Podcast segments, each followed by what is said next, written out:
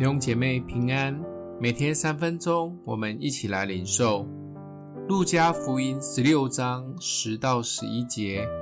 人在最小的事上忠心，在大事上也忠心；在最小的事上不义，在大事上也不义。倘若你们在不义的钱财上不忠心，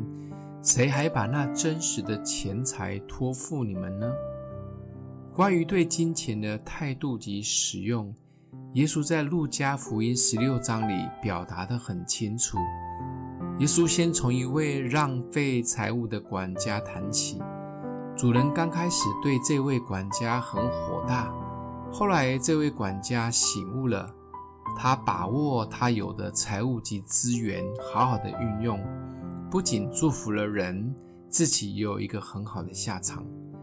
在这里，耶稣更指名道姓地说：“法利赛人贪爱钱财，没有好的下场。”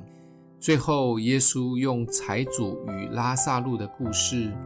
财主只知道今生吃香喝辣的自己享受，从来没有用他所有的财物来祝福人。最后，他的下场比在他家门口讨饭的拉撒路更惨。耶稣很看重我们如何能把地上的钱财。好好的运用、管理，甚至投资在永恒，这是耶稣对金钱的看法。圣经里面有两千多节的经文里面谈到钱财，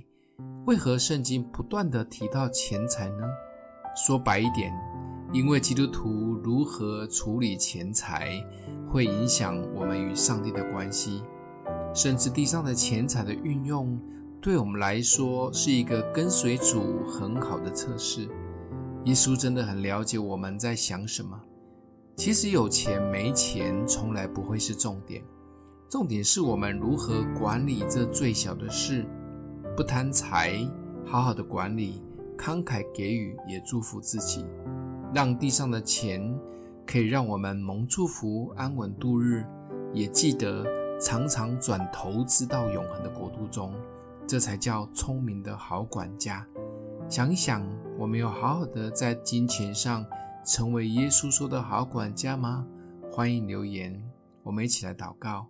爱我们的父帮助我们可以成为金钱的好管家，让我们劳碌所得的不仅可以祝福我们的生活，也帮助我们看见主的国度及人的需要而给予及奉献。谢谢主，奉耶稣基督的名祷告，祝福你哟